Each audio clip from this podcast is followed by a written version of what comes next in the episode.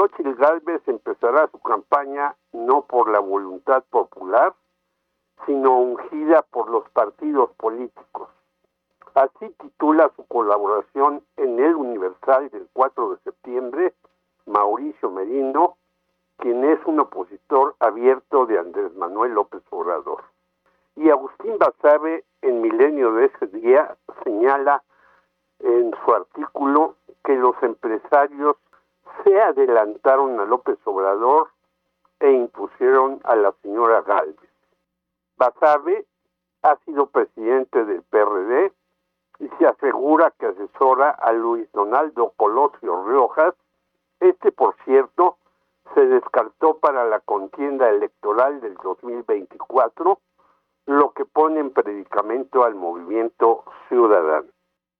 La todavía senadora del PAN, quien no renunciará para obtener cientos de miles de pesos en algunos meses, afirmó en su mitin en el Ángel de la Independencia que no tolerará en su gobierno, si acaso logra ganar, a rateros, huevones ni pendejos.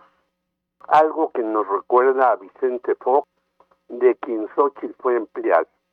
Atrás de ella estaban los impresentables Alito, Marquito y Chuchito, líderes de PRI, PAN y PRD.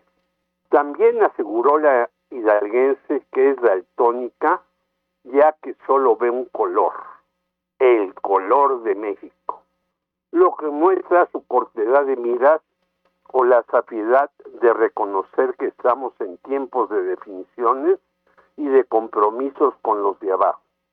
Aunque después aseveró, para contradecirse, no hay que engañar ni manipular a la gente. Siempre les diré la neta. ¿En qué quedamos, señora de las gelatinas y los posgrados? Claro, no señaló que ha recibido contratos por 1.400 millones de pesos de los gobiernos para las empresas de ella, su marido y sus hijos, lo cual no tendría nada de raro si en verdad su papel de gerente lo enalteciera y dijera qué hizo con los flojonazos en sus empresas.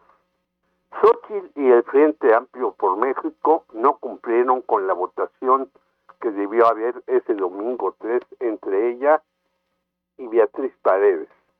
Todo se resolvió aparentemente en encuestas, pero al incumplir con la ciudadanía e incluso con sus aliados, en el templete de la ganadora no estuvieron ni Beatriz Paredes ni Miguel Ángel Mancera. Este último, no se olvide, tiene una queja fincada en el INE por bajarlo a la mala la dirección perredista. La mayoría de los acarreados eran del PRI, según las banderas rojas que portaban. Menos asistentes del PAN, quienes tienen dudas de una mujer que se dice fue trotskista está por la legalización de la marihuana y del aborto.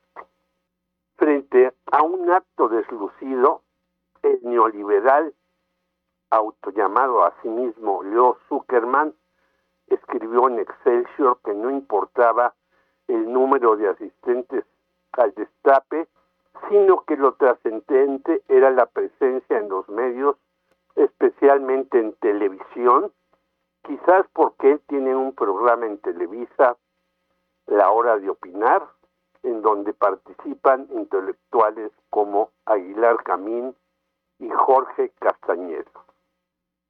Hay varias designaciones anticipadas, entre ellas el de Ángel Gurría, llamado el Ángel de la Dependencia, porque nos endeudó y trabaja en el Fondo Monetario Internacional. Y también en seguridad está nominado Francisco Javier Cabeza de Vaca, el ex gobernador de Tamaulipas y acosador permanente de la periodista Marta Olivia López y su familia. En dichos nombramientos el daltonismo no se nota. Jorge Meléndez, Radio Educación.